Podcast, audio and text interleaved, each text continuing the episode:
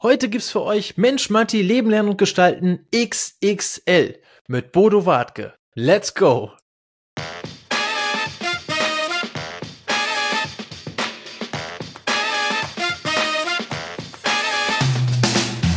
Leute, herzlich willkommen zu einer neuen Folge Mensch, Matti, Leben lernen und gestalten. Heute in wirklich einer ausführlichen, aber wirklich authentischen und sehr angenehmen Version mit Bodo Wartke. Ich war zu Gast bei ihm in seinen Studios und wir haben ein nettes Pläuschen gehalten und dabei so ein bisschen die Zeit vergessen, was äh, natürlich für euch dann von Vorteil ist. Solltet ihr genügend Zeit haben, aber hey, heutzutage kann man mit der Technik ja auch zwischendurch auf den Hinweg äh, anschalten, dann pausieren und auf dem Rückweg weiterhören.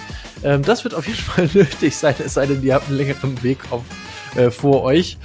Ansonsten, wir, ähm, um euch schon mal so einen kleinen Vorgeschmack zu geben, äh, worüber wir auf seiner wunderbaren grünen Couch gesprochen haben, äh, das war ein nettes Pläuschen. Ein richtiger Roundhouse-Kick hätte jetzt äh, Chuck Norris gesagt. Ein richtiger Rundumschlag über wirklich tolle Themen, die ähm, irgendwie alle hier mit diesem Konzept des Podcastes irgendwie zusammenhängen und deswegen hat es auch so viel Spaß gemacht, äh, diese ganzen Antworten herauszukitzeln und für euch ja quasi wieder auf dem Silbertablett zu präsentieren, sodass ihr wieder so viel wie möglich aus diesen Gesprächen mit herausnehmen könnt.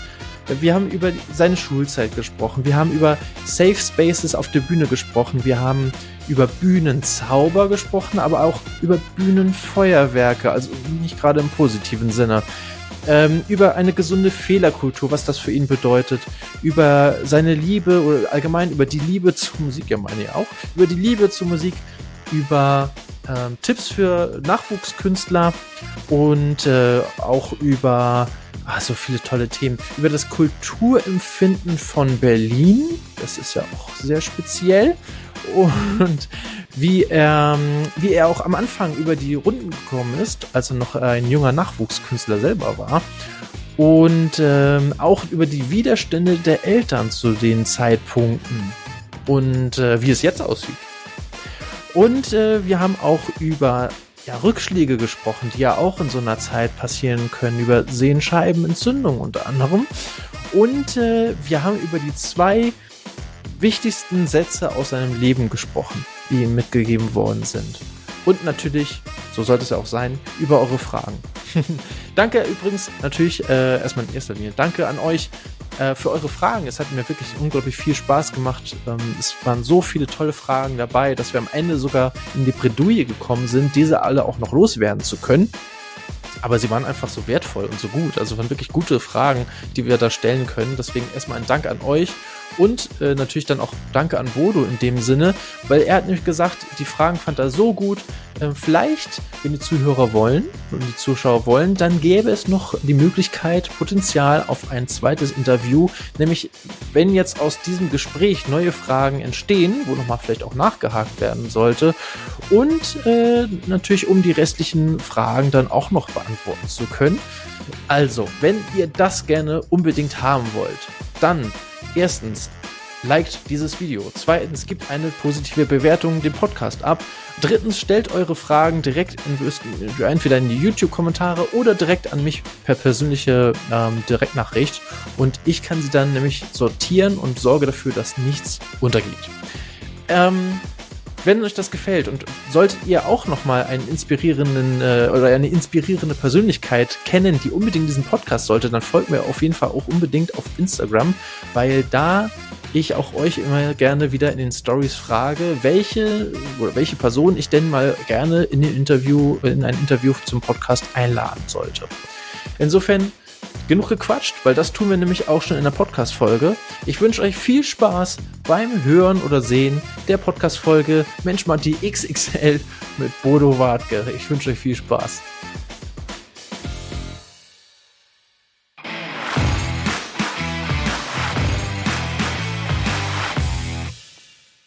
Erstmal euch, herzlich willkommen. Schön, dass ihr da wieder mit dabei seid. Eine neue Folge Mensch Matti Leben, Lernen und Gestalten. Heute mit einem ganz besonderen Gast hier bei mir, Bodo Wartke. Hallo. Zu Gast. Oder ich bin, eigentlich bin ich zu Gast bei dir, ne? Stimmt, ja. Wir, also wir wollten es ja eigentlich online machen. Das hat technisch nicht geklappt. Zum Glück bin ich fast geneigt zu sagen, denn so können wir uns live in person äh, hier äh, auf dem Sofa gegenüber sitzen. Ich, ich finde es auch tatsächlich schöner. Also äh, gerade physische Interviews machen mir einfach auch mehr Spaß. Ja. Äh, ich hatte es dir vorhin einmal schon gesagt, aber vielleicht nehmen wir es nochmal kurz im O-Ton mit auf.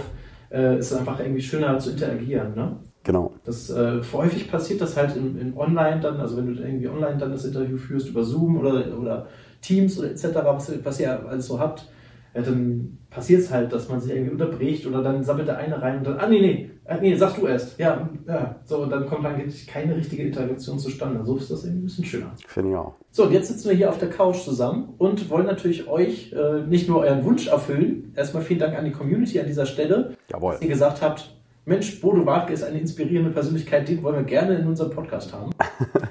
Danke für die Vorschusslorbeeren.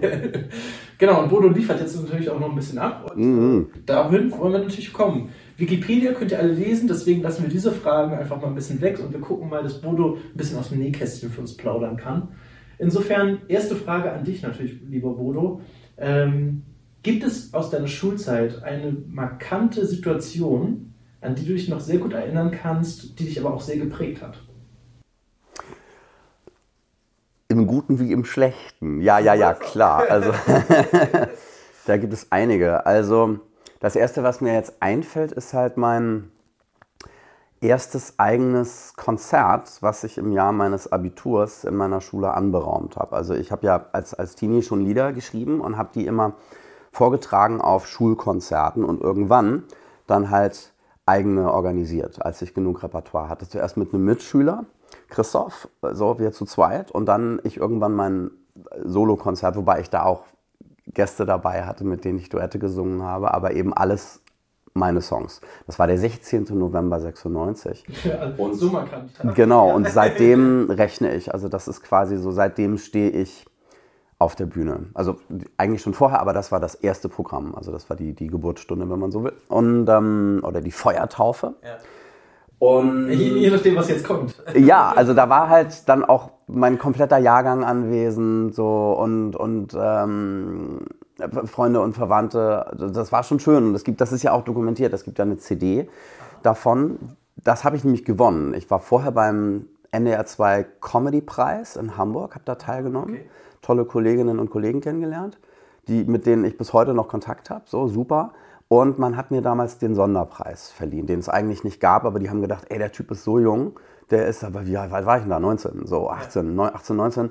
Ähm, de- dem müssen wir irgendeinen Preis geben und zwar einen, mit dem der wirklich was anfangen kann, nämlich die Produktion seiner ersten CD. Dann kann der die nämlich rumreichen. Der Bodo Wartke Sonderpreis. So, genau. So. Und dann ähm, ich, hatte ich kurze Zeit danach dieses Konzert in meiner Schule und habe das aufnehmen lassen, so von zwei Jungs aus dem Soundhaus Lübeck. Ja, den einen habe ich neulich wieder getroffen, der ist jetzt Tonmeister in der Elbphilharmonie in Hamburg. So. Auch das sind Wege. Ne? Ja, super, super. So, und ähm, dann haben wir das aufgenommen. Und danach war ich halt dann beim NDR hier ne, äh, in Hamburg und saß mit Detlef Gröning. Das ist der Vater von Stenkelfeld. Die Älteren werden sich erinnern. Ganz große Comedy-Serie auf NDR. Ähm, saß ich dann im Studio und habe meine CD geschnitten, meine erste. Also super aufregend. Und äh, ähm, wenn ich halt so, ja, so anlässlich jetzt meines 25-jährigen Bühnenjubiläums, ich hatte ja dann am 16. November 2001 25, nee, 2021. Haha, Mathe. Ich war eigentlich gut in Mathe, aber nicht heute. So, also 2021. Mein 25-jähriges Bühnenjubiläum, was ich Corona-bedingt verschieben musste. Sehr schade, aber wir konnten immerhin viele Konzerte noch nachholen. So, und in Vorbereitung auf das Bühnenjubiläum haben wir halt viele Videos von früher nochmal veröffentlicht, so von alten Sachen, unter anderem halt von diesem Schulkonzert. So, und wenn ich das so sehe, ich dachte erst, oh, das können wir nicht veröffentlichen, das ist aber super peinlich. Also echt so diese, dieser nerdige Schlacks, ne, der Typ, also so wie ich heute eigentlich auch noch aussehe mit Brille, aber halt so viel zu großer, schlecht sitzender Anzug, kommt da so auf die Bühne gestoffelt. Also ich glaube, das hatten wir aber alle, ne? Ja, Aus der Konfirmation Oh, oder so. Von Papa der geliehenen Ja, wie, wie, wie die aussahen, um Himmels Willen. Und man, man selbst ist natürlich mit sich am ungnädigsten. Man denkt so, ah, das, die Öffentlichkeit darf das niemals erfahren, wie ich ausgesehen habe. Aber dann wiederum, was mich halt auch immer noch bass erstaunt, ist, also ich meine, ich schreibe natürlich heute andere, anderes Zeug, als ich früher geschrieben habe. Wobei ein Lied immer noch Bestand hat, nämlich Comme même je t'aime, habe ich damals mit meiner Mitschülerin Nadja Klitzke gesungen.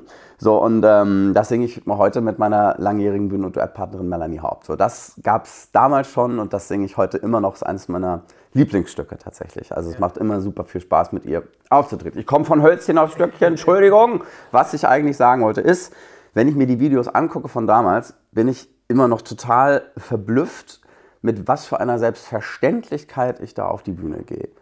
So, ey, hier Leute, ich habe mir ein Lied ausgedacht, das singe ich euch mal vor, pass mal auf. So, also weil ich einfach damals schon total, also nicht von mir selbst, aber von der Sache total überzeugt war. Was, genau, was meinst du, woran das gelegen hat? Dass du so überzeugt auf die Bühne gegangen bist? Ja, gute Frage, weil wie gesagt, ich war eben keiner, der von sich ja sehr überzeugt war. Also ich war immer schüchtern und, oh, und mit den Mädchen habe mich nicht getraut, die anzusprechen und war immer ganz, traue ich mich heute immer noch nicht. Und war immer, ja, so. Wo kommt das Lied eigentlich her? Gute Frage. So, und ähm, gut, da können wir später nochmal gesondert drüber sprechen. Aber ich hatte halt echt immer Liebeskummer und, und, und, und die coolen Jungs, das waren die anderen und so. Und ähm, habe halt mit der Kunst was gefunden, wo ich mich halt wohl und, und, und sicher gefühlt habe. Na, sicher ist das das richtige Wort. Also, oder gut aufgehoben. Ja. So, und ähm, also wie so eine, so eine so eine, so, eine, so eine Insel, so ein Ferienparadies, in das man sich zurückzieht und da ist irgendwie alles geil. Ja, ich wollte gerade sagen, so eine Art Rückzugsort, aber im Prinzip ist es ja eigentlich gar kein Rückzugsort, weil du stehst auf der Bühne. Also du bist eigentlich draußen. Ja, naja, es ist halt ein gesicherter Komfortzone. Ja, oder man könnte sagen, so, so ein, ein Bergwerksstollen, in dem ich so nach. Das klingt so düster, aber ich meine es positiv. Also ja, ja, ja. Ich, ich, ich schürfe nach Juwelen im deutschen Wortschatz. Und wenn ich die dann irgendwann finde, denke ich, Alter, ist das geil, das reimt sich ja, ist ja voll witzig, das muss ich zeigen. so, also einfach, es geht darum, die Freude an der Sache zu teilen. Ich habe ja. halt auch den Eindruck, es, ich, da, ich präsentiere weniger mich auf der Bühne, sondern, ey, guck mal hier, äh, ich geiler Typ, was ich mir ausgedacht habe, sondern ich präsentiere halt, seht mal, was ich vorgefunden habe in unserem Wortschatz. Ist das nicht cool? So, und wir, wir können das alle miteinander teilen, weil wir diese Sprache sprechen. Ja. Das ist total cool. Das ist nämlich auch eine der, der äh, Fragen, die zu mir gekommen sind für das Interview und deswegen passt das auch gerade ja. so super. Woher kriegst du dieses Vertrauen aus dir? Warum, warum tust du das? also, ja. warum traust du dich das? Gute Fragen, sehr gute Fragen. Kompliment. Ja, also wie gesagt, wahrscheinlich, weil ich der Sache so sehr vertraue. Ne? Also, man könnte, wenn man mich auf der Bühne erlebt, auf die Idee kommen, das ist ein Typ, der vor Selbstbewusstsein überquillt. Tue ich gar nicht. So, also es ist ein ziemlich großer Clash zwischen dem privaten Bodo und dem Bodo auf der Bühne. Ähm, aber was ich halt gut kann, ist mich eben der Sache anvertrauen und der Situation anvertrauen. So, also ich finde, die Bühne ist sogar so eine Art Safe Space. Viele Leute trauen das sich nicht. Es, ne? ja, genau, ja, also der, viele Leute trauen sich nicht auf die Bühne, weil sie Angst haben davor, einen Fehler zu machen. So, uh, man steht im Rampenlicht, scheiße, wenn ich es jetzt verzock, auweia, ah, dann werden mich alle hassen. Genau, das kriegt, so. kriegt jeder sofort mit, dass ich die falsche Taste getroffen habe. Ja klar, so und ich hatte das auch. Also ich hatte das auch während meines Studiums. Ich habe ja zuerst Physik studiert, dann nach zwei Semestern abgebrochen, dann habe ich Musik studiert. Das da müssen wir auch gleich nochmal zu Sprechen wir gleich zu, genau. Und das ist sehr ernsthaft tatsächlich. Und in den Klassenvorspielen, also am Ende jedes Semesters, gab es halt in meiner Klavierklasse ein Klassenvorspiel, wurde klassisches Repertoire dargeboten. Und Alter, war ich aufgeregt, ich bin gestorben. So, ich habe gleich gezittert, Schweißausbrüche. Ich dachte, das sehen jetzt alle, wie ich hier voll am Zittern bin. Oh Gott. So, und dann rutsche ich von den Tasten ab bei den Fingern, so schwätzen und Und also wenn ich mich dann verspiele, dann rotiert Brahms im Grabe. Und jetzt habe ich mich verspielt. Und es haben bestimmt alle gehört. Oh Gott. So, und ähm, also ich habe richtig gelitten und konnte das Musizieren und die Freude an der Musik überhaupt nicht genießen. So, und das war bei meinen eigenen Stücken halt immer anders, weil ich da nicht dachte, ich muss jetzt irgendeinem Fremdideal entsprechen. Also wenn ich hier spiele, muss das mindestens so gut sein wie von Glenn Gould. So, also von den ganzen Pianisten, die einfach die Messlatte so überirdisch hochgelegt haben. So, wenn ich da, also darunter mache ich es nicht, das schaffe ich so. Und wenn ich das nicht schaffe, dann. Und so kann einem halt schnell die Freude an der Sache abhanden kommen, gerade im universitären Kontext, so, also auch gerade im musikpädagogischen Kontext. Viele Leute erzählen mir halt, dass sie, dass sie aufgehört haben, ein Instrument zu spielen, weil ihnen die, Freude, ihnen die Freude abhanden gekommen ist im Laufe der Zeit, ne? weil sie irgendwie zu sehr gedrillt wurden oder sich selbst zu sehr unter Perfektionsdruck gestellt haben und einfach das schiere Musizieren keinen Spaß mehr gemacht hat. Und das war bei meinen Stücken zum Glück halt immer anders, denn da konnte ich Fehler machen und mir das auch gestatten. So, und das eben so mir zurechtbiegen, wie ich das cool finde und wie ich das kann. Ne? Und, ähm, und wenn ich einen Fehler mache auf der Bühne, und das mache ich immer noch, dann ist es nicht so schlimm, weil ich mir das selbst verzeihen kann. ich glaube, das ist der Schlüssel. Also, dass die Leute halt sehen, okay, da verzockt einer was auf der Bühne, der kann sich gerade, der hat sich verspielt oder kann sich an seinen Text, Text nicht erinnern, der findet das aber nicht so schlimm. Der stirbt jetzt nicht vor lauter Aufregung, der fängt nicht an, irgendwelche Schuldigen dafür zu suchen, sei also die Schuld bei sich zu suchen, bei seinem Techniker oder beim Publikum und dann irgendwie rumzumotzen oder unsympathisch zu werden, sondern der nimmt es einfach hin. Ja, ist passiert, was willst du machen? Nimmt sich auch selber nicht zu ernst in dem Moment, ne? Weiter geht's, genau. Und das ist halt stellvertretend total entspannend für die Leute. Man darf scheitern, man scheitert sowieso, wir sind Menschen, wir scheitern die ganze Zeit. So, es ist Teil unserer Natur. Und es ist okay. Es ist okay zu scheitern und hey, es ist sogar witzig. Und ich habe den Eindruck, das ist so befreiend für die Leute, also für mich und für die Leute selbst auch. Ich meine, im Idealfall gelingt es mir, daraus einen guten Witz zu machen, aber oft auch nicht. Ich nehme es einfach nur hin. Ja. So, und das reicht ganz oft schon. So, und, und, und kann es loslassen. Und äh, das eben in, in einer Kultur, die ja nun sehr von Erfolgsdruck und Perfektionszwang äh, geprägt ist. So, wir gestatten uns ja keine Fehler. Ne? Was, was ja auch gut ist. Ne? Also dadurch funktioniert auch viel in diesem Land, aber viel eben auch nicht. So. Ja, man, kann halt nicht daran wachsen. Ne? Wenn man die Fehler halt nicht also nicht Fehler zulässt, hat man nicht die Chance, aus den Fehlern zu lernen. Ne? Genau, so. Also und den Umgang mit Fehlern lernt man halt erst, wenn sie passieren. Das so. Ist, also, darauf kann man sich auch nicht vorbereiten. Man ja, kann zwar viel üben, aber wenn der Fehler da ist, dann ist er da. Genau. Mein Schauspiellehrer, mein Schauspiellehrer in Paris hat einen ganz prägenden Satz zu mir gesagt. Er sagte, ähm, also der, der, der sprach, äh, der spricht immer noch Englisch mit so einem geilen französischen Akzent. ja, so und sagte, you You need to be bad. Being bad is good for you. And you will be bad. I promise. und boah, war ich schlecht. Also ich habe nur Fehler gemacht, die ganze Zeit verkackt.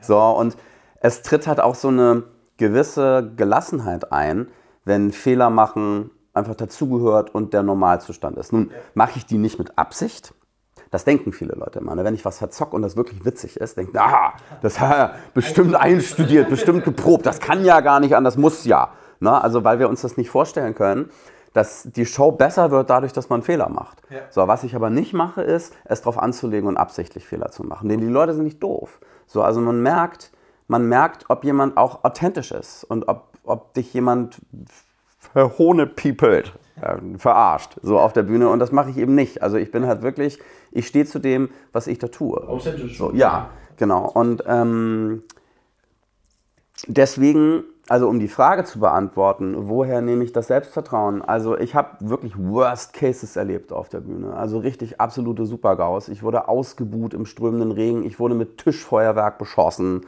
Wow. So, also Situationen, in die du nicht geraten willst, die habe ich erlebt und ich habe sie überlebt.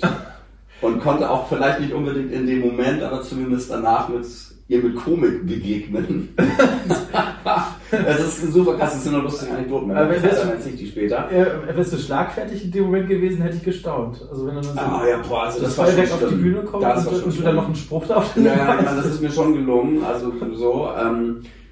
Also ich bin tatsächlich auf der Bühne häufig, also nicht immer schlagfertig, aber schlagfertiger als im richtigen Leben. Also weil ich da mich anscheinend in einem anderen Zustand befinde, also in einem größeren Zustand von Freude und Gelassenheit und ähm, als im richtigen Leben. So, also mir gelingt das Sein auf der Bühne besser.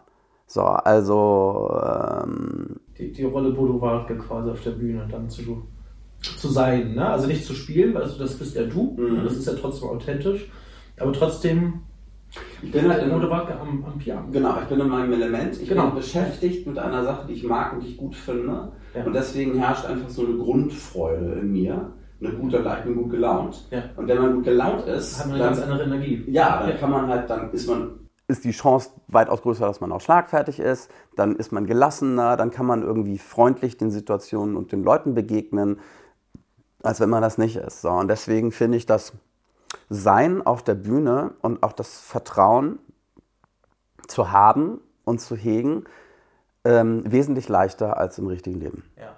Ich hoffe, das beantwortet die Frage. Ich fand, ich fand sie sehr gut beantwortet und vor allem äh, auch für euch da draußen, wenn ihr wieder ein Instrument gerade spielt oder lernt, nicht gleich aufgeben. Fehler sind okay, die gehören dazu, gerade wenn man anfängt. Ich glaube, dann ist es eher so die harte Disziplin, die wahrscheinlich dazu kommt. Wenn du sagst, ich muss da jetzt durch, ich mache das nochmal, ich mache den Fehler, aber scheitere beim nächsten Mal wieder ein Stück besser, oder? Und ich glaube, dann. Äh, ja, harte Disziplin, ne? das klingt schon wieder so mm, nach Druck und so. Also, Druck ist das eigentlich. Ja, also für, für einen selbst, ne? mit der Leidenschaft meine ich. Ne? Wenn du wenn, wenn du mit deiner Leidenschaft diszipliniert umgehst. Ja, ne, also, auch nicht die Freude. ich nenne es immer so dranbleiben. Ja. So, also, und dranbleiben, nicht weil ich denke, ich muss, sondern weil ich will. Genau. Also, ja. weil, weil ich das irgendwie hinkriegen will. Genau, du hast die Motivation, das, so. den Fill-In oder was auch immer, du willst den jetzt schon unbedingt schaffen. So, und, äh, genau. Deswegen bleibst du dran. Und deswegen ja. machst du den Fehler halt nochmal. Deswegen klappt es vielleicht nochmal nicht, aber du bleibst halt dran und wirst halt von Mal zu Mal besser. Ja, irgendjemand hat gesagt, ich habe vergessen, wer. War das Dave Grohl? Foo Fighters? Nee, der hat was Interessantes gesagt zum Thema. Der sagt sowieso sehr viele gute Sachen. ja, ja. Also, jemand hat gesagt, und dann sage ich, was Dave Grohl gesagt hat, jemand hat gesagt, Being bad, also ne, auch mal was mein Schauspiellehrer gesagt hat, also being bad ist eigentlich der Normalzustand, dass du erstmal schlecht bist. Du, bist du, du, du machst deinen ersten, du schreibst deinen ersten Song, der ist erstmal wahrscheinlich nicht so gut. Du schreibst dein erstes Gedicht, der ist wahrscheinlich nicht so gut, aber damit fängt es an. Oder du machst deinen ersten Podcast, ist vielleicht auch erstmal nicht so gut. Aber du kannst dir auch keinen mehr anhören, ne? Also wenn ihr mal zurückspult oder mal den ersten Podcast anhört, ich glaube, das ist so wie bei dir. Ja, ich denke, mein erster Song so, ah, wow, so, oh, weia. Aber damit hat es eben begonnen. Und das, das ist ganz wichtig. Anfangen, ja. loslaufen. So, also in Bewegung kommen. So, also nicht stehen bleiben, wo gehe ich denn jetzt hin? Egal. Erstmal zack, so bei Richtung ändern geht immer noch, aber erstmal. Loslaufen. Es kann auch nicht professionell solide sein, wenn du es halt zum ersten Mal machst. Genau. Und also du musst halt, damit es so wird, musst du halt das erste Mal erstmal machen. Aber dadurch, dass man es macht, passiert halt automatisch Learning by Doing. Man wird besser. Also allein schon, weil man es macht. Und ähm, also ich habe, ne, es ist natürlich klar, es ist immer gut, du hast Vorkenntnisse. So, also ne, sich in Harmonielehrer auszukennen, ist kein Fehler, wenn man komponieren will. Ich hatte damals keine Ahnung, nicht die geringste. Ich habe irgendwas gemacht. Ich habe irgendwelche Akkorde, ah oh ja, das klingt geil, super, das mache ich mal. So, und wenn ich jetzt mit meinem gereiften Harmonieverständnis davor sitze, denke ich, Boah, Alter, krass. Au, das ist aber High-Level-Shit hier. Das, boah, ey, guck mal hier, Triton, das nutzt Triton. So, mm, oh, hier, oh, halb verminderte Septakkorde.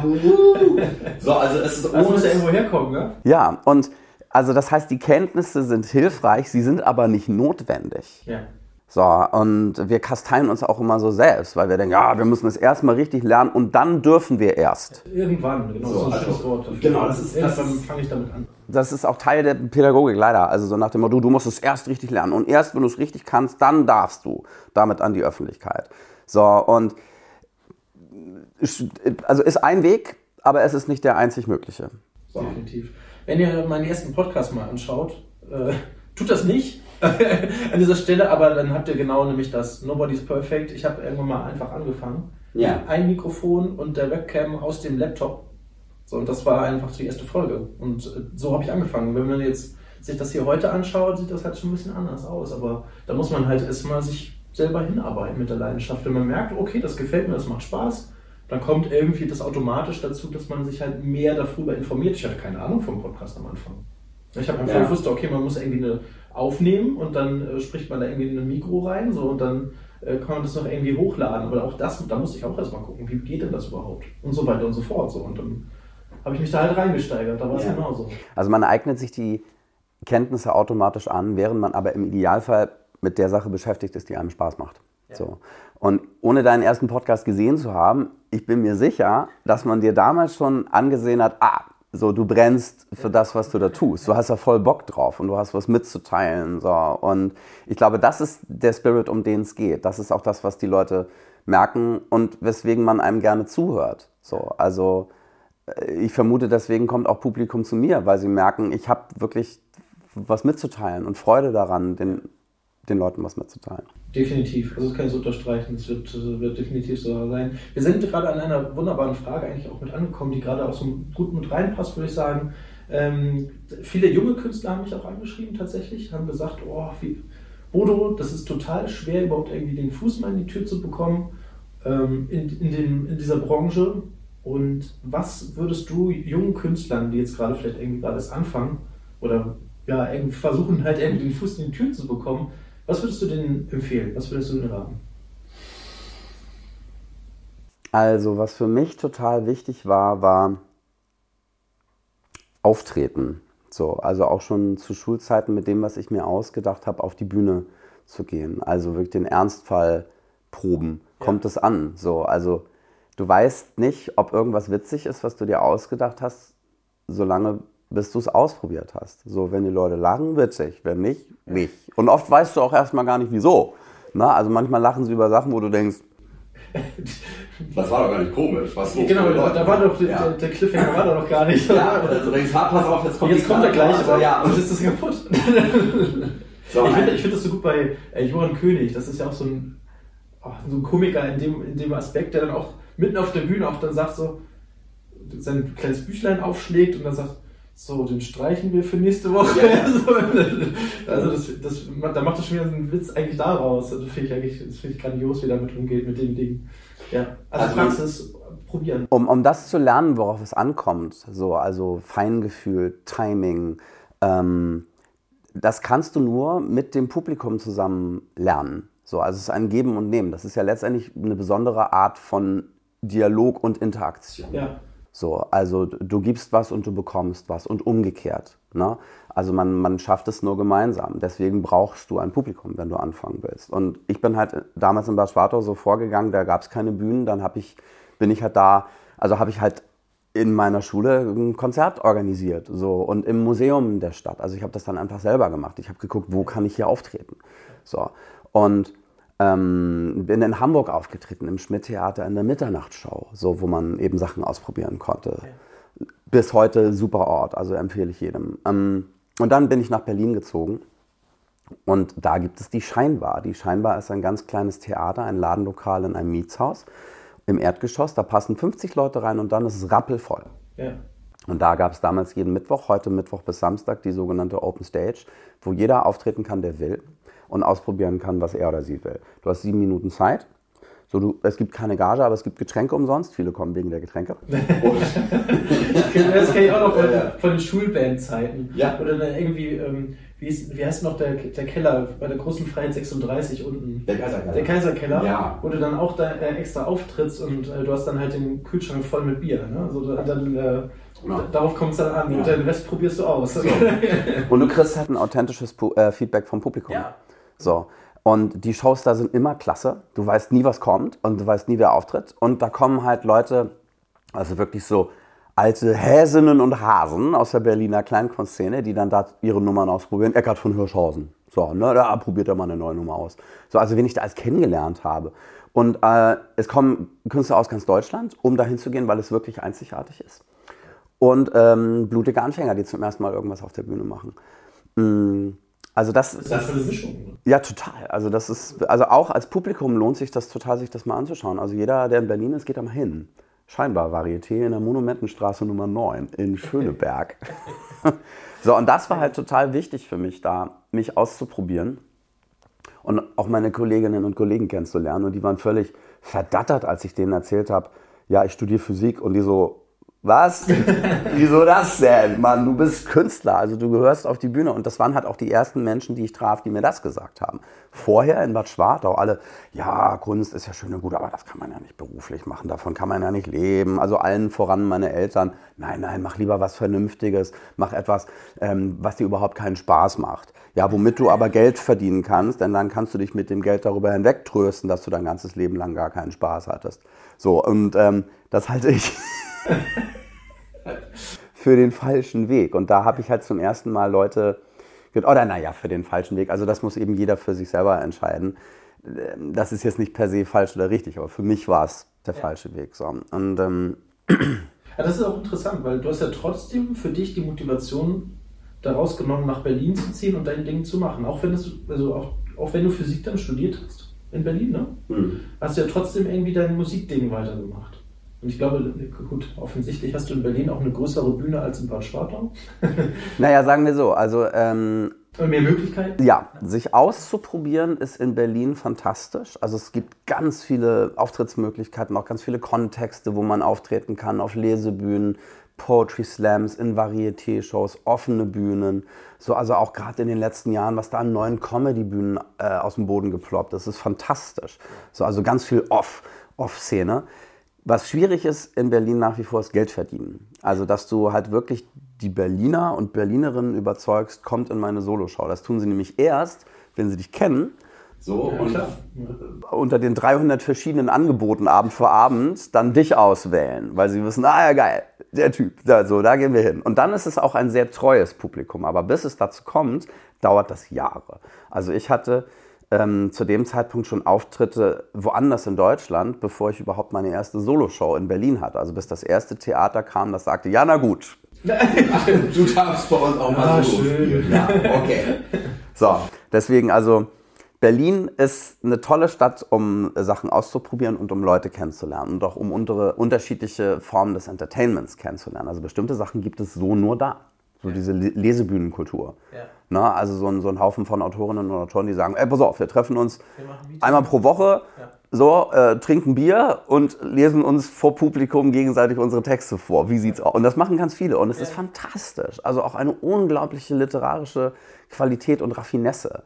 So, ne? Wladimir Kamina kommt aus dem Kontext. So, Sarah Bosetti kommt auch daher letztendlich. Ne? Also das ist, ähm, und aus dem Poetry Slam auch. Also was, was es da als Spoken Word, was es da alles gibt. Na, und also vieles davon hat in Berlin angefangen.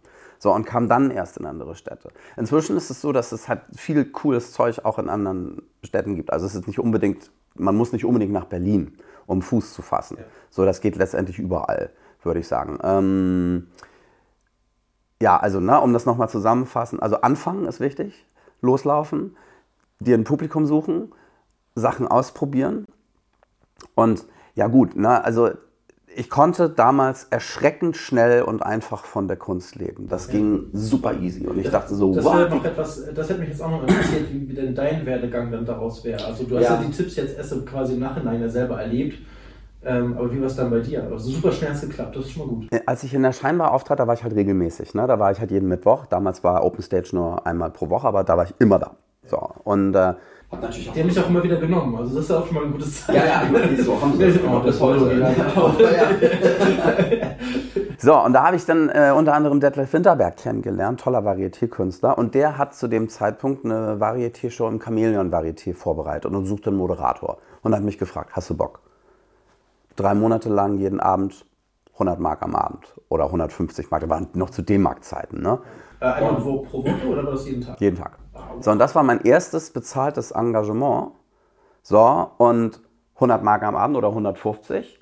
Nicht viel, aber jeden Abend. Aber jeden so. Abend und das gesichert dann, ne? Richtig. Und dann konnte ich auf einmal zack mich finanzieren und meine Miete bezahlen. Damals war halt Berlin auch noch sportbillig. Ne? Es gab überall Wohnungen äh, für einen Apfel und ein Ei. Ja, da war Prenzlberg und so noch nicht Szene, ne? Das ging da gerade los. Das ging, also ich habe im Wedding gewohnt, Einzimmerwohnung, Kohleofen, Hinterhof, so für 280 D-Mark. und man denkt so, what? Ich meine, die war halt auch mini klein, die Wohnung, aber die war okay. Ja. So, und Kohleofen, das war, es war einfach Standard damals noch. Ja. Du denkst so, Kohleofen ist hier Standard in der deutschen Hauptstadt, was ist denn hier los? So, aber das war, das war halt so. Das ja. Und dann, also das war eine gute Zeit. Da habe ich sehr gern gewohnt. Das war klasse. Und ähm, dadurch, dass halt die Lebenshaltungskosten und die Miete so preiswert waren im Vergleich heute, musstest du dich darum nicht mehr so unbedingt das kümmern. Heute alle, hey Scheiße, wie kommt die Knete ran? Also furchtbar. Ne, ich war in der Zeit dann ja auch in London und in Paris und da war das damals schon so, wie das heute in Berlin ist. Also schrecklich. Ne, die, also alle Leute sind total damit beschäftigt, ey Kacke, ich muss die Miete bezahlen. Oh Gott. So, und ähm, also damals war das dadurch noch wesentlich einfacher, mhm. Fuß zu fassen, weil ich eben ähm, ja, meine Miete dann zack auf einmal selber bezahlen konnte von, meinem, von meiner Varieté-Gage und dann finanziell unabhängig war von meinen Eltern.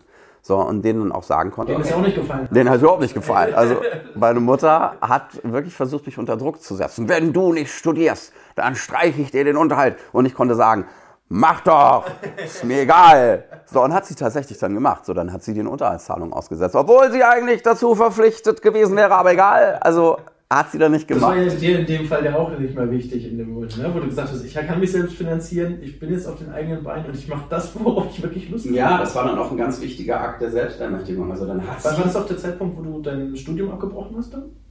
Ähm, ja, also die, das Studium abzubrechen war, also das Varieté-Engagement war der Anlass, um erstmal zu sagen, okay, ich lege mein Studium auf Eis. Mal gucken, ob ich das ähm, mir auch beruflich vorstellen kann, also wirklich jeden Tag zur Arbeit gehen, sodass eben Kunst nicht nur, ach ja, ich mache das, wenn ich drauf Bock habe, sondern ich muss da jeden Tag hin. Ich war krank, egal, ich musste auf die Bühne. So, also ich stand zu, Interessiert das Publikum ja nicht. äh, Nee, also, ich, ich, also einmal hatte ich mir richtig übelst den Magen verdorben. So, und musste mich ständig übergeben und war so völlig bleichgesichtig, so grün äh, auf der Bühne und dachte, oh Gott, Leute, ich hoffe, ich muss jetzt hier nicht gleich ins Publikum speien. Aber, Pianoflügel auf. also hat echt so im Notstrom, auf Notstromaggregat diese Show moderiert. Und es war die beste Show von allen. Also die Leute waren so ah, völlig ausgelassen. Also ich weiß nicht, die haben irgendwie gemerkt, der Typ ist gerade, weiß ich nicht, er braucht uns. So. Und hab dann echt so den nächsten Act angesagt, bin von der Bühne und, und musste mich, so, oh, mir ging es so schlecht. Aber selbst in dem Zustand konnte ich eine Show moderieren und gut moderieren.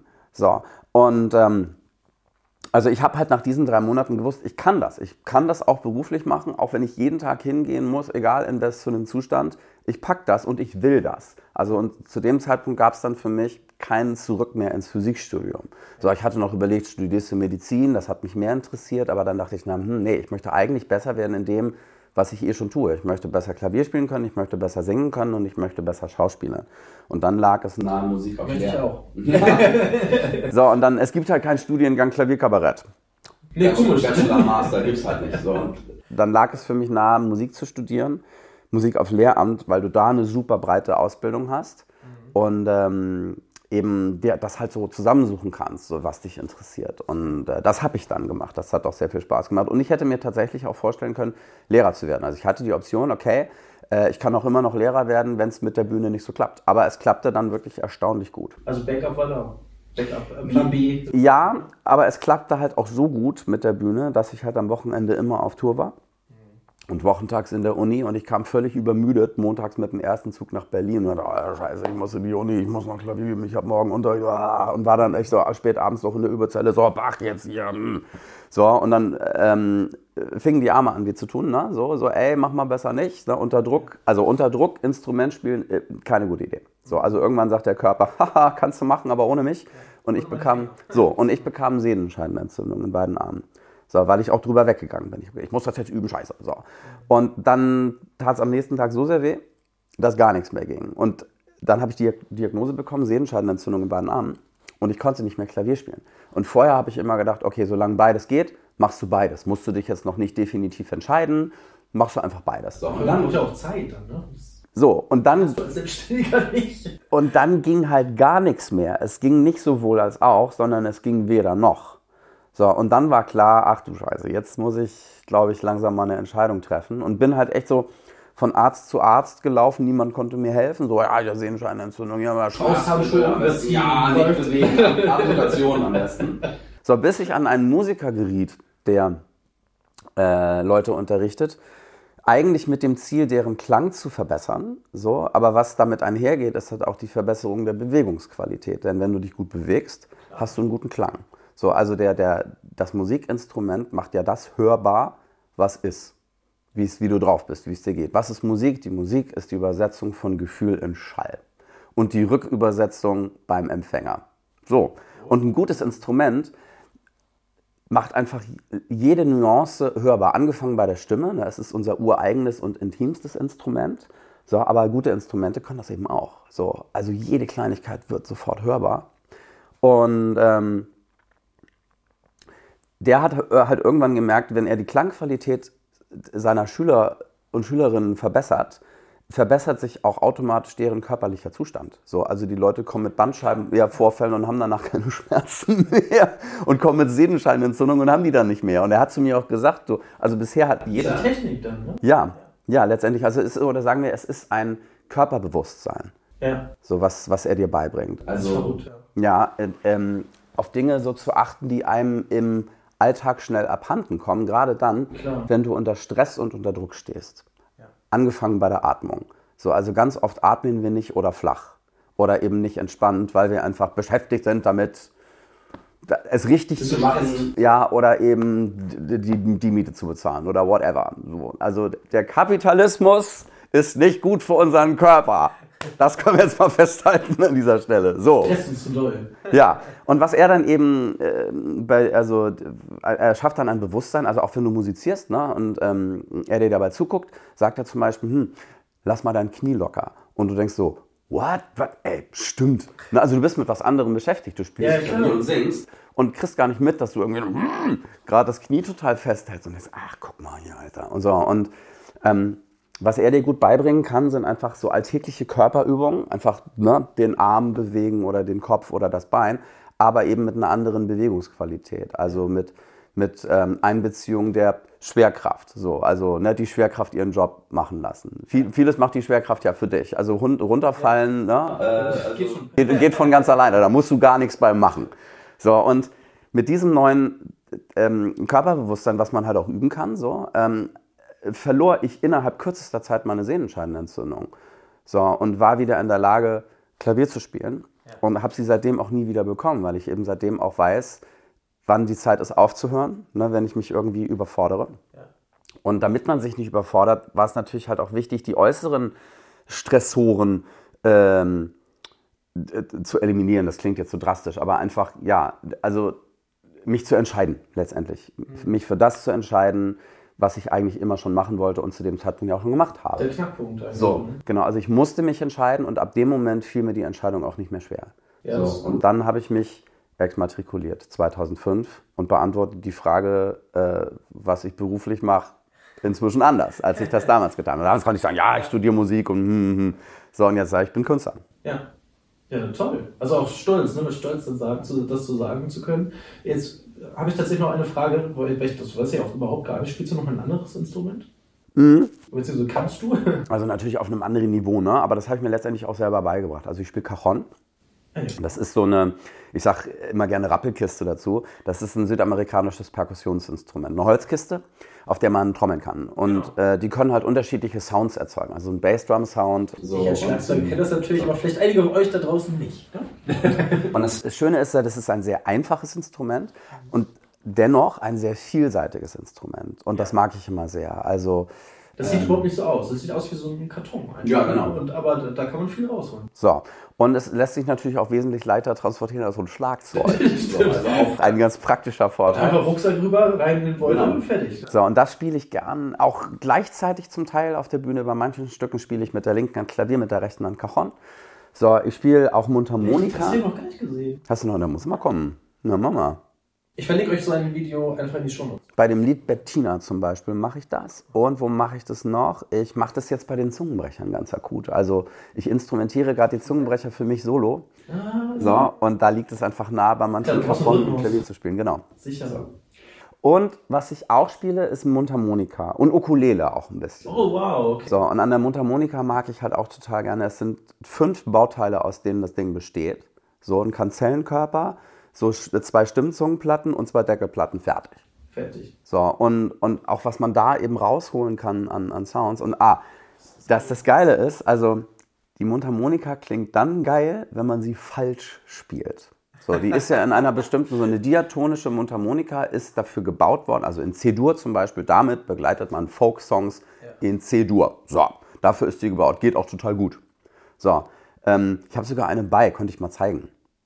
Soll ich mal machen? Soll ich mal holen? Können wir, können wir nachher mal aufmachen, würde ich sagen. Machen wir mal. Okay. So. Und dann haben halt natürlich irgendwelche Leute rausgefunden, ey, pass mal, aber guck mal hier, wenn man das mit der Mundharmonika macht, so bestimmte Sounds, so Bending-Sounds, äh, die halt physikalisch möglich sind, aber von den Erbauern nicht beabsichtigt waren, klingt das irgendwie geiler. Du machst einen Fehler und es klingt besser. Also durch den Fehler wird es erst, wow, ey, guck mal.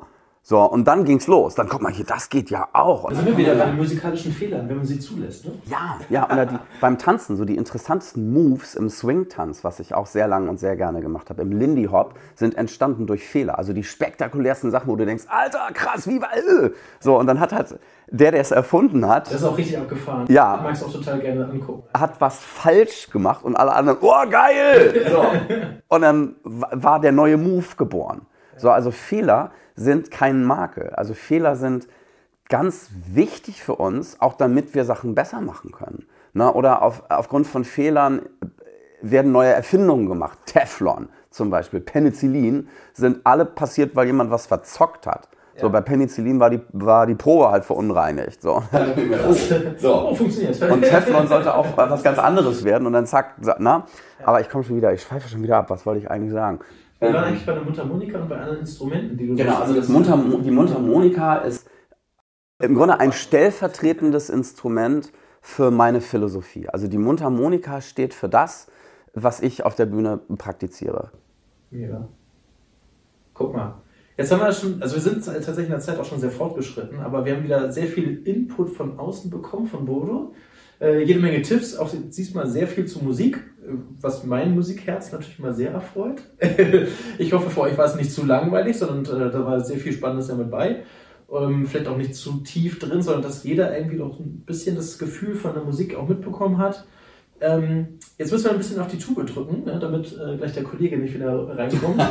und wir aber noch alle Fragen äh, beantworten können. Eine erste, die ich gerne noch gerne mit, mitstellen wollen würde, ist, das ist eigentlich also meine Lieblingsfrage, weil das ist eigentlich das, worum es ja hier im Podcast auch geht. Wir wollen als erfahrene Person unser Wissen, unsere Tipps vom Leben, vom Beruf, von der Karriere, ähm, von Mindset, davor haben wir heute auch viel mit Fehlern äh, gesprochen, äh, weitergeben an die junge Gesellschaft. Ne, Also wenn du jetzt mal zurück überlegst, Mensch, du bist jetzt noch mal, du gehst jetzt nochmal in die Schule, du bist der Bodo, 18 Jahre wobei, naja, sagen wir irgendwas zwischen 15 und 25. Was ist etwas, was du dir gerne gewünscht hättest, was dir hätte mal jemand sagen können in dem Alter? Mir wurden zwei ganz wichtige Sätze gesagt, tatsächlich von meinem Mathelehrer. Dave Grohl, achso. Das Von dem dann später. Von dem später. Ja, stimmt, das ist auch noch, was der gesagt hat, ne? Ja. Jetzt zuerst mal, was mein Mathelehrer gesagt hat. Ich habe natürlich, ich war zu Schulzeiten am Hadern, ich wusste nicht, was ich machen soll. Und alle haben das scheinbar von mir erwartet. So, du musst doch wissen, was du mal machen sollst. Ich hatte voll keine Ahnung. Also, und wer hat die schon? So, du hast ja nichts gemacht bisher, außer zur Schule gegangen zu sein. So, überhaupt keine Ahnung. Und habe mich immens unter Druck gesetzt. Und mein Mathelehrer war der erste und einzige, der gesagt hat, Sie wissen nicht, was Sie machen sollen, kein Problem, ist nicht schlimm. Gehen Sie mal an die Uni, schreiben Sie sich mal für irgendwas ein und schnuppern überall mal rein. So, ne? so Studium Generale oder ist ja egal. Also auch wenn du für irgendwas eingeschrieben bist, kannst du überall woanders hingehen. Ja. Und mal gucken, was machen die denn da so, was wird denn da so besprochen. Und den Tipp habe ich leider nicht beherzigt. Das ist aber ein, der ist Gold wert. So, ich wünschte, ich hätte es getan. Ich dachte halt damals, das kann ich ja nicht machen, dann verliere ich ein Semester. So, und inzwischen egal. Ja. So, inzwischen würde ich eine Weltreise machen. So, du weißt nicht, was du machen willst, fahr um die Welt, guck dir die an. Geh ein Jahr lang arbeiten, in was weiß ich, in äh, Australien, Neuseeland. Ich habe Leute kennengelernt, die das gemacht haben. Ja. So, also es ist okay, nicht zu wissen, was man will. Es ist völlig in Ordnung, aber da, das hat mir eben damals niemand vermittelt. So, also, keiner gesagt. Ne? Es, es tritt irgendwann ein. Irgendwann weißt du, was du willst. Und du findest es raus, während du mit was anderem beschäftigt bist, zum Beispiel. Also, ne, was ich gesagt habe, loslaufen. Erstmal irgendwo hin. Ist egal wohin. Hauptsache irgendwo hin. So, und dann passieren Sachen. Ne? Forrest Gump, gutes Beispiel. Der macht das ja auch. Ah, ich lauf mal los. so mal gucken, was Einfach passiert. mal, oh, tolle Idee, ich mach Ja. mit. Also einer meiner Leitsprüche ist einfach machen. Einfach erstmal machen. So. Und einfach machen, auch im doppelten Sinne, ähm, es sich und den anderen einfach machen. Also gerade wenn man sich Sachen ausdenkt. Es muss nicht, du musst in einem Song oder in einem Gedicht nicht die Weltformel finden. Ne? Also nicht, wow, es muss aber richtig geil sein, wenn es das nicht ist, dann, sondern einfach erstmal machen. So, und nachbessern geht ja immer. Du kannst, du merkst ja, ah ja, hier ist noch nicht so geil, dann gucke ich mir das nochmal an. Oder hier, das funktioniert noch nicht so, dann mache ich es nochmal anders. Es ist ja nicht in Stein gemeißelt. Also ich verändere meine Stücke bis heute. Ja, ich singe manche Stücke anders als vor 20 Jahren. Ja. So, ich finde das Stück immer noch geil, aber mir sind andere Botschaften wichtig, also baue ich die ein. Ja. So. Ähm, der zweite gute Tipp, den ich bekommen habe, war von einem Kommilitonen, als ich damit haderte, oh, jetzt das Physikstudium abbrechen, ich weiß nicht, und oh, ob das so eine gute Idee ist. Und puh, jetzt habe ich ja schon mal angefangen. Also das haben auch ganz viele gesagt im Studium. Jetzt habe ich schon mal angefangen, jetzt ziehe ich das auch durch. So, ich kann jetzt nicht abbrechen, das ist ein zu großer, zu großer Makel oder dann fühle ich mich wie ein Versager. Ja, ich genau, im bin ich gescheitert. Oder? Ja, der mich gescheitert. So, und, aber was willst du machen, wenn es nicht das Richtige ist? Also, das ist dann ja eine Qual, es dann trotzdem durchzuziehen. Und viele machen das. So, und der, der sagte zu mir, es gibt keine falschen Entscheidungen. Und ich habe das damals nicht verstanden und dachte, wie, es gibt keine falschen Entscheidungen. Erst viel später habe ich verstanden, ja. Weil egal, wofür du dich entscheidest, wofür oder wogegen, was du immer gewinnst, ist eine Erkenntnis. Also erst wenn du dich entscheidest, merkst du, ah ja, stimmt, so das war das Richtige oder da habe ich mich falsch entschieden, dann kannst du dich, kannst du deine nächste Entscheidung ja aufgrund dieser Erfahrung treffen. Genau. So, dann Das mach geht ich ja nur, du sie Mal anders- Ja, genau. Also du, du, du se- versetzt dich selbst in die Lage, Entscheidungen zu treffen, indem du dich entscheidest. Das klingt jetzt unglaublich altklug. Ne? Also nicht, dass ich Aber das... nee, das ist ja, das ist ja total logisch. Auf den Gedanken komme ich jetzt erst, während ich mit dir drüber spreche. so, und deswegen war für mich Physik zu studieren auch nicht falsch. So, das war total gut. Das war eine ganz wichtige und prägende und erkenntnisreiche Zeit. Ich mochte, ich mochte das auch. Ich mochte meine Kommilitonen. Damals war der große Uni-Streik. Wir sind auf die Straße gegangen, wir haben demonstriert. Ich habe Lieder gesungen über den Streik. Riesenpublikum. Ja. So, und da habe ich halt gemerkt, guck mal, hier liegt meine Kompetenz, hier kann ich was bewirken. Ich kann Lieder singen. Ich kann das auf den Punkt bringen in Reimform und in Liedform, was alle bewegt. Das kann ich und das kann ich mit den Leuten teilen. So, und äh, hier liegt meine Kompetenz. Also das war eine ganz wichtige Erkenntnis und Entdeckung in dieser Zeit. Mm, Deswegen, nichts ist umsonst. So, also keine Entscheidung war falsch. So, er hat vollkommen die, die Wahrheit gesagt. So, Viele gute Entscheidungen können wir auch nur dadurch treffen, weil wir oder die fundieren ja auf äh, falschen Entscheidungen in dem Sinne, ne? dass wir gesagt haben, okay, vielleicht habe ich mich da nicht richtig entschieden, vielleicht bei der Situation auch nicht, aber dadurch konnte ich erst diese gute Entscheidung treffen für mich, äh, die ich dann, die ich dann getroffen habe. genau. Total cool. Und ich glaube, man kann in einer Sache erst gut werden, wenn man darin schlecht war. Ja, Und damit kommen Das, wir- ja. Und das ist wieder, ne? Und damit, damit kommen wir zu Dave Grohl. Dave Grohl hat gesagt, soll gesagt haben im Zusammenhang mit so Castingshows, dass er das für eine absolute Unart hält, also junge Musikerinnen und Musiker so zu bewerten. So, und also sie letztendlich ja auch unter so einen Perfektionsdruck zu stellen. Denn er sagt, was vollkommen normal ist, wenn du jung bist und anfängst, du bist erstmal schlecht. You suck. So, du nimmst die Gitarre in die Hand and you suck. Du kannst es nicht. So, und dann gehst du mit deinen Kumpels in den Probenraum und, und ihr alle seid erstmal schlecht. Aber you suck together. Und ihr habt dabei Spaß. Und ihr werdet besser darin, äh, eure Instrumente zu spielen und euch als Band zu finden, während ihr schlecht seid. So.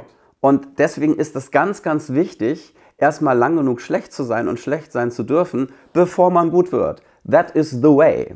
So, es, und es gibt keinen anderen. Ja. Also, du musst dich tatsächlich auf Bodos Couch hier sitzen, damit endlich jemand in meinem Podcast, und zwar nicht ich, äh, Dave Grohl äh, zitiert. Schade, dass der noch nicht da ist. Vielleicht kommt er ja auch mal in deinen Hallo. Podcast. Dave, falls du zuhörst, geh zu Matti, super Typ. Äh, Es macht voll Spaß, mit dem zu quatschen. So, und darf ich noch eine Sache mit auf den Weg geben? Gerne. Ein Leitspruch, ein, ein, ein Leitspruch, der mich beschäftigt so sehr, dass ich ihm auch ein Lied gewidmet habe oder sogar einen ganzen Programmtitel. Der lautet Was wenn doch?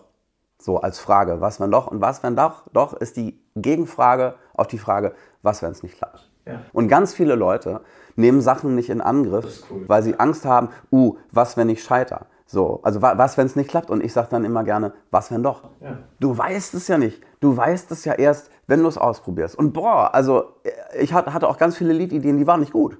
Und dann, also ich habe die ausprobiert in der Scheinbar und habe gemerkt, so, hm, ja, okay, das funktioniert überhaupt nicht. Aber macht nichts. Jetzt weiß ich's. Jetzt habe ich die Antwort. Jetzt kann ich das auch loslassen. Jetzt kann ich das nochmal umschreiben oder was Neues schreiben. So, ähm, kein Problem. Und ähm, erst, ich traf neulich erst jemanden, der mir halt erzählt hat, er denkt sich auch Lieder aus und, und hat mich gefragt, ob ich einen Tipp habe für ihn. So, und ich habe gesagt, geh in die Scheinbar.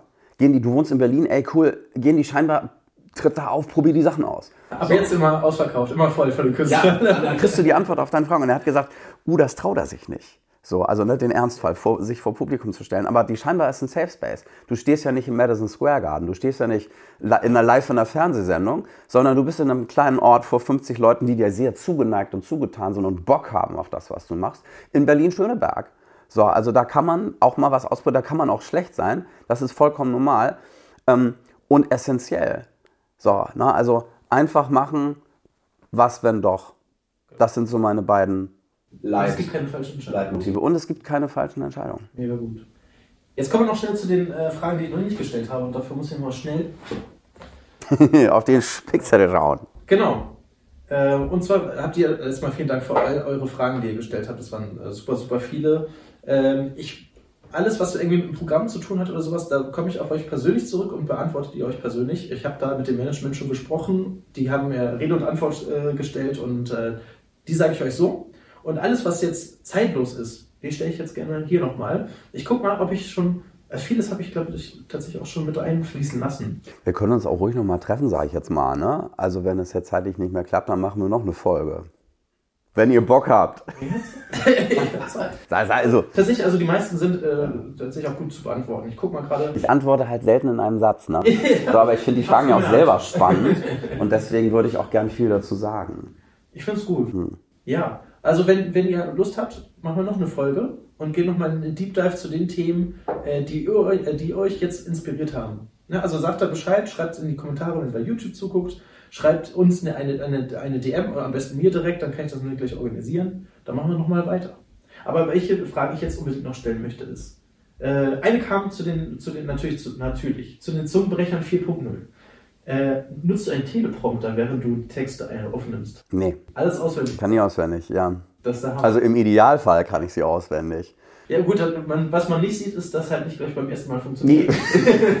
ne, also auch da, auch da, es funktioniert nicht beim ersten Mal. Also keiner dieser Zungenbrecher war beim ersten Mal im Kasten. Ja. Ja, nutzt du ein paar Outtakes, das finde ich. Ja, ja, die sind das Lustigste tatsächlich, also wie man nicht auch ordentlich scheitern sieht. Also auch da, ne, die Fehler sind wieder mal das Witzigste.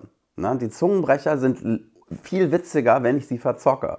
So, und es gibt einen, den haben wir echt nicht in den Kasten gekriegt. Ne? Also auch nach 50 Takes habe ich das immer noch nicht geschafft. Der ist hammer schwer und der ist noch nicht mal schnell. Ja. So, und trotzdem sackschwer. Also da musste ich wirklich abbrechen und sagen, komm, das, das, ich pack das nicht, das müssen wir beim nächsten Mal aufnehmen.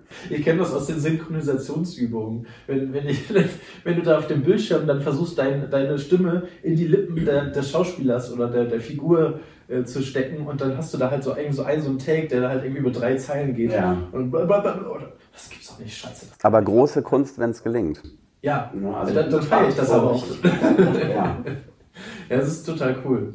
Also keine Teleprompter, äh, keine Teleprompter, Leute. Das, äh, ähm, ja, habe hab ich zum Beispiel in dem Fall dann ja auch nicht. Ich hätte auch, ich hätte ganz gerne einen Teleprompter, wäre voll praktisch. Aber wahrscheinlich auch teuer, ne? So. Nee, das geht. Also heutzutage kannst du ja. bei Amazon kannst du schießen.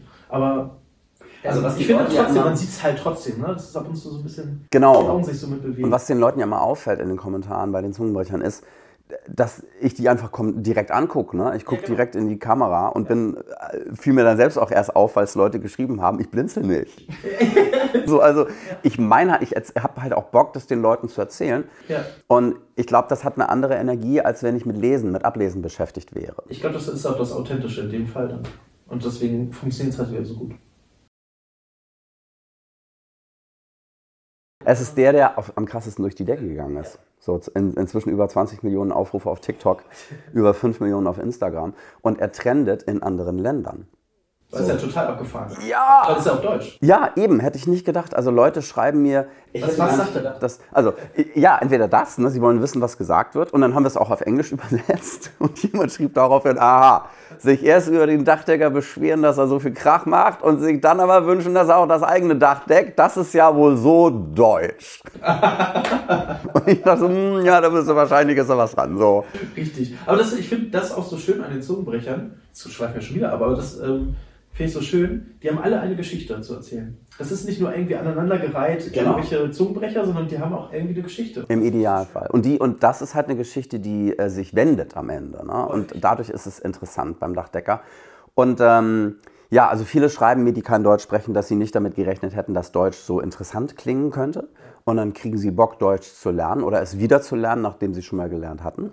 Und ähm, äh, andere schreiben mir, dass sie gar nicht wissen, warum das auf ihrer For You-Page auftaucht, so. Aber hey, sie finden es voll cool.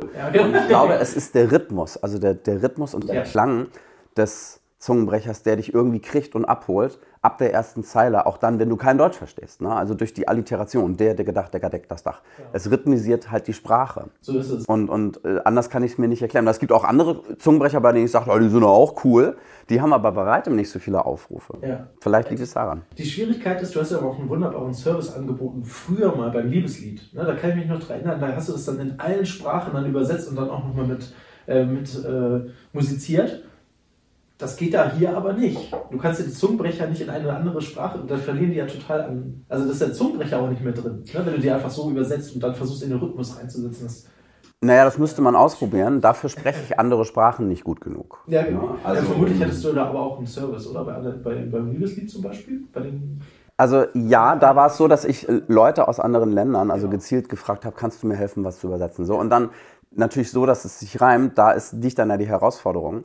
Und letztendlich ist es aber im Deutschen auch häufig, ja, also auch sinnbildlich für das, was ich empfohlen habe. Erstmal losgehen, immer in, in eine Richtung loslaufen, gucken, was ist da so, was gibt's da. So, also ich laufe mal in die, ich formuliere es mal so, reimt sich da was? Hm, nee, dann gehe ich mal da lang. So, und dafür ist es natürlich wichtig, Synonyme zu kennen. So, okay, äh, dann, dann formuliere es mal anders oder guck, formuliere es mal so um, dass das Verb am Ende steht. Was reimt sich denn dann? Also man, also so Try and Error letztendlich. Also man, man auf gut Glück läuft man los und guckt, was man findet. Und ich finde immer was. Und warum? Weil ich losgelaufen bin. So, also man, man findet immer was, wenn man lange genug sucht und sich halt auch überraschen lässt von dem, was man findet. Und häufig findet man was, was man gar nicht gesucht hat. Ne? Also ich laufe irgendwo lang und sehe dann so Blümchen, die am Wegesrand blühen und denke so, oh, geil, guck mal hier.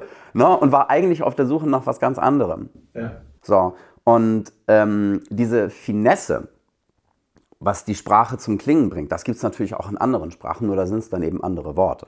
So, also Zungenbrecher auch in anderen Sprachen sind ja häufig ähnlich beschaffen, so, also was den Klang ähm, betrifft. Und deswegen glaube ich, ich denke mir ja momentan auch selber Sachen aus, ne, über, über Handwerksberufe, inspiriert durch die Leute, ne, weil die gesagt haben, geil, Dachdecker, mach doch auch mal was über einen Maurer. Und ich, ja sicher, mache ich, kein Problem. Also ich bin auch immer sehr um Vollständigkeit bemüht. Ne. Beim Liebeslied dann in allen Sprachen, dann nehme ich dann auch wirklich alle Sprachen. ja, das war ja wirklich alle Sprachen. Ne? Irgendwann gab es Elbisch und so. Ja, ja, Klingonisch, alles dabei. So, und jetzt eben dann auch alle Zungenbrecher, die mir begegnen. Und ähm, ja, also ich glaube, es wäre machbar in anderen Sprachen, aber dafür spreche ich sie eben, wie gesagt, nicht gut genug, um das selber zu können. Aber wer weiß, vielleicht habe ich da ja eine Auch weltweite vielleicht Welle losgetreten. Also alleine schon, wenn ich sehe, wie oft diese Zungenbrecher nachgemacht werden. Ja. So, und halt auch wissenschaftlich besprochen werden. Ich habe neulich ein Video gesehen, da sprach jemand, ein Sprachwissenschaftler, Ja. über die Besonderheit von Zungenbrechern. So, und, und zitierte einen arabischen Zungenbrecher, der total krass klang, und einen englischen und meinen. Und den Dachdecker. So, hier der berühmte deutsche Zungenbrecher, Künstler Bodo Wartke. Zungenbrecher-Künstler, das ist auch gut. Also er hat es auf Englisch gesagt, ich weiß nicht mehr, was er gesagt hat, aber das war, war mir natürlich sehr, sehr geehrt gefühlt. Und dann hat er wirklich wissenschaftlich erklärt, wa- warum das geil ist. Ja. Das ist total abgefahren, weil das passt jetzt auch noch ganz gut gerade mit rein, weil du es auch noch mit ähm, angesprochen hast und das bringt mich tatsächlich zur nächsten Frage noch. Äh, komponieren oder texten? Was, was gefällt dir mehr und was ist bei dir eigentlich zuerst da? Ha, gute Frage, werde ich oft gefragt. Also, Typische Musikerfrage. ja, ja, ja. Was interessiert ist, ist bei jedem anders irgendwie. Ja? Die Antwort lautet mal so, mal so. Also häufig ist der Text zuerst da und dann überlege ich, wie kann der klingen. Oder die Musik ist zuerst eine musikalische Idee und ich überlege, welche Worte könnten dazu passen. Wichtig ist das Resultat. So, also beide künstlerische Prozesse sind komplett unterschiedlich, aber sie steuern zu auf das gleiche Resultat, nämlich dass du am Ende einen Text hast und eine Musik, die sich gegenseitig bedingt. So, also dass beides einfach super gut zueinander passt und eine Einheit bildet. Mm, Also dass die, die Sprache, äh, dass die Musik die Sprache hebt. Ja. So, und also, dass die Musik der Sprache das ablauscht, was ihr eh schon innewohnt. So, und dass die Sprache wiederum anfängt zu klingen. So, und wenn das eine Einheit bildet, dann kriegte ich das auch sofort. Ne? Also gutes Beispiel, Ja, Schatz, da, ein Lied, was ich komponiert Jetzt kommen wir habe. doch wieder rein. Jetzt kommen wir doch wieder. Also da Jetzt kommt die geht's, Erklärung. Da geht es um einen Typen, der halt so unter dem Pantoffel seiner Ehefrau steht und, und äh, sich immer nicht zu trauen, also und, und duckmäuserisch mal, ja, Schatz sagt. Und das sagt er halt im Refrain sehr, ähm, un, so ein bisschen unterwürfig und, und aber auch genervt und so ein bisschen passiv-aggressiv und, und, und das klingt so, ja, Schatz, da, da, und da ist das Intervall, ne, da, da, da, die kleine Terz, schon drin in dem, was du sagst. Und zwar noch nicht mal, wenn du singst, sondern wenn du es einfach nur sagst, klingt es bereits so. Ist schon die Melodie am Start. Richtig, das heißt, die Musik ist schon da. Ja. Na, Also die Musik ist in der Sprache schon drin. Und das, was ich halt versuche im kompositorischen Prozess, ist der Sprache die Melodie abzulauschen, die sie eh schon hat. Sehr schön. Schön, also das auch. Und um, umgekehrt zum Beispiel war das bei Ich traue mich nicht.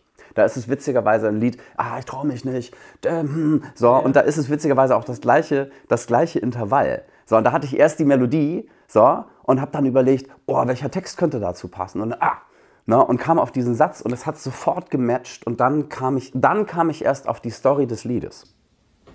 Guck mal. Ja, also das ist tatsächlich auch bei jedem, jedem äh, anders. Ähm, bei jedem Künstler und dann auch von Lied zu Lied. Also die meisten sagen tatsächlich auch, mal haben wir schon irgendwie ein geiles Riff, was irgendwie aus, aus Versehen in der Garage entstanden ist. Mhm. Und äh, ab und zu äh, haben wir erst schon mal schon ein paar wichtige Zeilen, die einem so wichtig sind, dass wir an denen festhalten und gucken, welche Melodie passt darauf. Genau, und auch da ist halt wichtig anfangen. Ne? Es fängt mit einem Detail an. So, und ähm, deswegen brauchst du das auch. Also es ist wichtig, das Detail nicht in der Garage liegen zu lassen. Ne? Also ja. ich, äh, mir, ich stolper dann manchmal auch über Sachen, die ich mir früher mal ausgedacht habe und nicht wusste, wo, wohin damit und so. Und irgendwann weißt du es aber. Ah, ja, guck mal hier, da. Also die Melodie von Christine, das Lied über meine verstorbene Schwester, hatte ich schon ganz, ganz früh, mhm. so als Kind.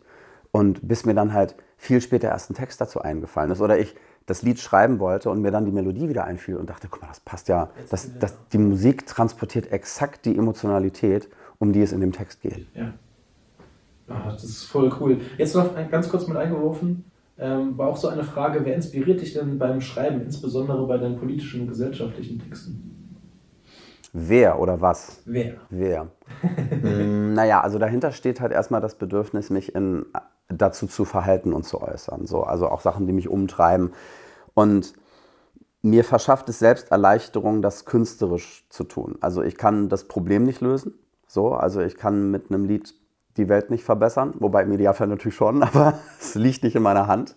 Was ich aber kann. Imagine John Lennon. wer weiß. Ja, wer weiß. Also ich meine, es gibt leider immer noch Kriege, so, aber das Lied macht halt was. Es, es stiftet ganz viel Trost.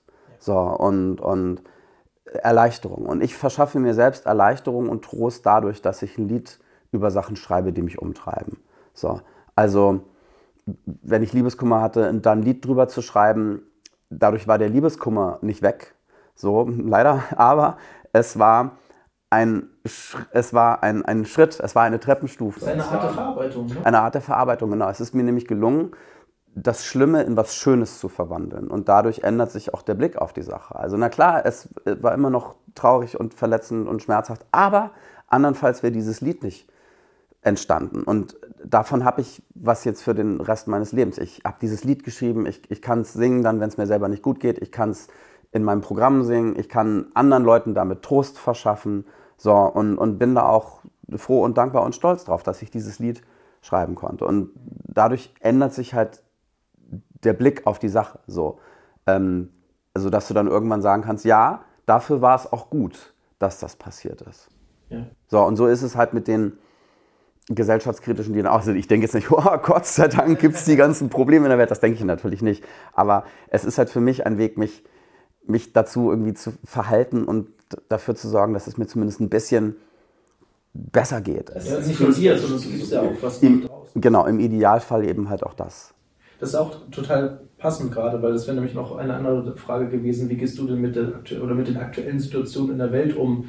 Ähm, was machst du da für dich? Und das ist ja eigentlich schon mal eine, eine, passende Antwort darauf. Das geht halt meistens nicht sofort. Also sofort ein Lied über so ein akutes Problem zu schreiben, weil man selbst ja davon total betroffen ist und in Schock, Schockstarre und, und völlig... Äh, also oder äh, in Panik und, und äh, Angst und Schrecken und was nicht. Also und das sind ja alles keine Zustände, in denen man in der Lage ist, ein Lied zu schreiben. So. Aber was eben, das hat mir meine Bühnenpartnerin gesagt, also in dem Moment, wo du singst, kannst du keine Angst haben. So, also das Gehirn kann anscheinend nicht beides. Also singen verschafft auch biochemisch im Körper dir ein gutes Gefühl. So und, und sorgt dafür, dass du weniger Angst hast. Ähm, und das fand ich total irre, also als, als, sie, mir das, als sie mir das erzählt hat. Ja, ich höre das gerade zum ersten Mal und ja. ich bin auch gerade total perplex. Ich finde das gerade total spannend gerade. Ja. ja. Und ähm, man ist ja auch nicht in der Lage, Probleme zu lösen in dem Moment, wo sie die, äh, akut über dich hereinbrechen. Klar. So, also äh, ja sicher, der Klimawandel ist das dreuende, drängende Problem, vor dem wir alle stehen und was uns unsere Existenz kosten könnte und nicht nur die von uns, sondern auch die vom Saar. Aber in diesem Zustand von, oh Gott, was machen wir denn jetzt, ist man nicht in der Lage, konstruktiv äh, Probleme zu lösen. So. Und ähm, was ich zumindest versuche mit meinen Liedern ist, wenn es mir denn gelingt, uns alle so weit zu entspannen, dass wir in der Lage sind, mit einem lösungsorientierten Blick uns die Probleme anzuschauen. Wie gesagt, ich kann die Probleme nicht lösen, aber ich kann zumindest dazu beitragen, uns alle in einen vielleicht besseren Zustand zu versetzen. Ja, Bodo, erstmal vielen Dank äh, für deine Rede, Antwort und vor allem Zeit, äh, für deine Tipps, für die jungen Menschen, dass wir hier mit dir einfach mal so ein bisschen quatschen konnten. Äh, so aus dem Nähkästchen heraus ist ja doch immer noch mal was anderes als offizielle Interviews. Ähm, und ich finde es immer ganz, ganz schön, ähm, auch diese Möglichkeiten dann zu haben. Ähm, bevor wir jetzt aber ganz zum Ende kommen, und ihr kennt das ja schon, kommt auch immer noch eine kleine Challenge. Und ich habe auch Bodo vorher Bescheid gesagt. Bodo, wir brauchen als Interviewgast brauchst du eine Challenge, wenn du hier in den Podcast kommst, die du mir gerne weitergeben möchtest. Mundharmonika ist es aber nicht, oder? Nee, nee, aber also können, könnten wir machen. Aber ich, also soll, sollen wir das, haben wir die Zeit noch, dass ich jetzt äh, kurz mal zeige, wovon ich rede? Ähm, also, kommt auf den Challenge drauf an und äh, auf, der, auf der Management. Machen wir erstmal die Challenge. Also das Problem ist nicht das Management, das Pro ja.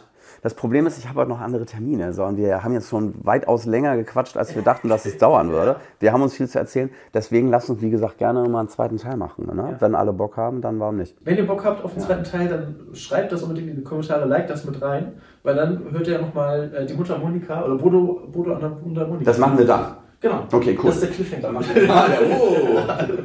ja. Okay, aber heute brauchen wir noch eine Challenge auf jeden Fall. Was hast du? Ich weiß wirklich von nichts. Ne? Es wird mir auch keiner aus dem Management verraten. So, die Challenge lautet, auch wir performen einen Zungenbrecher im Duett. So, und zwar einen, den ich schon veröffentlicht habe, den Whisky Mixer. Das ist nämlich einer, bei dem es besonders heikel ist, wenn man sich versappelt. Auch da gibt es äh, schöne Outtakes. Hm, ich kann mir das vorstellen. ja. Genau, und davon ähm, äh, gibt es ein Duett, also quasi eine Introduktion von mir in Reimform. So, und ähm, ich hoffe, du nimmst die Challenge an und bin sehr gespannt, was dabei rauskommt. Natürlich, also äh, bisher gab es keine Challenge, die ich nicht angenommen habe. Das, einfach, es musste ja gemacht werden. Ob das funktioniert, ist dann eine andere Sache. Ähm, wie ihr gehört habt, das kommt dann halt auf die Kanäle, ne, sobald ich das durchgeführt habe. Gott sei Dank sind das ja mal zeitlose Challenges, ne, die ich dann durchführen kann, wenn es noch zeitlich passt. Aber genau, das werde ich dann äh, durchführen. Und äh, ja, klar, normalerweise frage ich dann jetzt immer noch nach einer Gegen-Challenge, also wenn ich das dann erfolgreich geschafft habe. Aber da haben wir eben schon gesagt, äh, komm, wir machen nochmal so ein äh, Zungenbrecher-Duett. Ne? Zum Beispiel, ne? Und vor allem halt auch auf, wie gesagt, gerne einen zweiten Teil, weil es gibt, du hast ja noch einige an wirklich interessanten Fragen, die es leider nicht mehr schaffen, die ich aber gern beantworten würde. Sehr, sehr gerne. Mhm. Ja, also von, von mir aus sehr gerne, weil es sind auch wirklich, ich habe wirklich schon die wirklich richtig schön aufgeschrieben, wo ich, wo ich auch wirklich sage, oh, das ist cool. Und bei einigen gibt es auch bestimmt die eine oder andere Anekdote zu erzählen. Also wenn ihr mal nicht nur irgendwie was im Internet lesen wollt, was jeder sowieso schon weiß, sondern vielleicht auch mal eine Anekdote aus dem Nähkästchen von Bodo hören wollt, dann habt ihr jetzt noch ein Argument mehr. Ne? Ich hoffe, es ist okay, dass ich mich ein weiteres Mal in deine Show selbst einlade. Von mir aus sehr, sehr gerne. Wenn es euch auch gefallen hat, ihr wisst ja, was ihr mal machen müsst. Lasst eine gute Bewertung da, wenn es euch wirklich gut gefallen hat. Äh, hat und äh, kommt gerne zum Konzert. Genau. Ne? Wann und wo ich spiele, steht auf www.bodowartke.de. Das verlinkt man natürlich in die Shownotes, damit ihr gar nichts mehr suchen müsst, sondern einfach nur noch einen Mausklick entfernt äh, die ganzen Daten habt. 2024 gibt es wieder jede Menge Shows. Richtig, und ein neues Programm. Ende, des, Programm. Ende des Jahres komme ich mit einem neuen Programm auf die Bühne und so viel kann ich verraten, es wird Zungenbrecherlastig. Überraschung!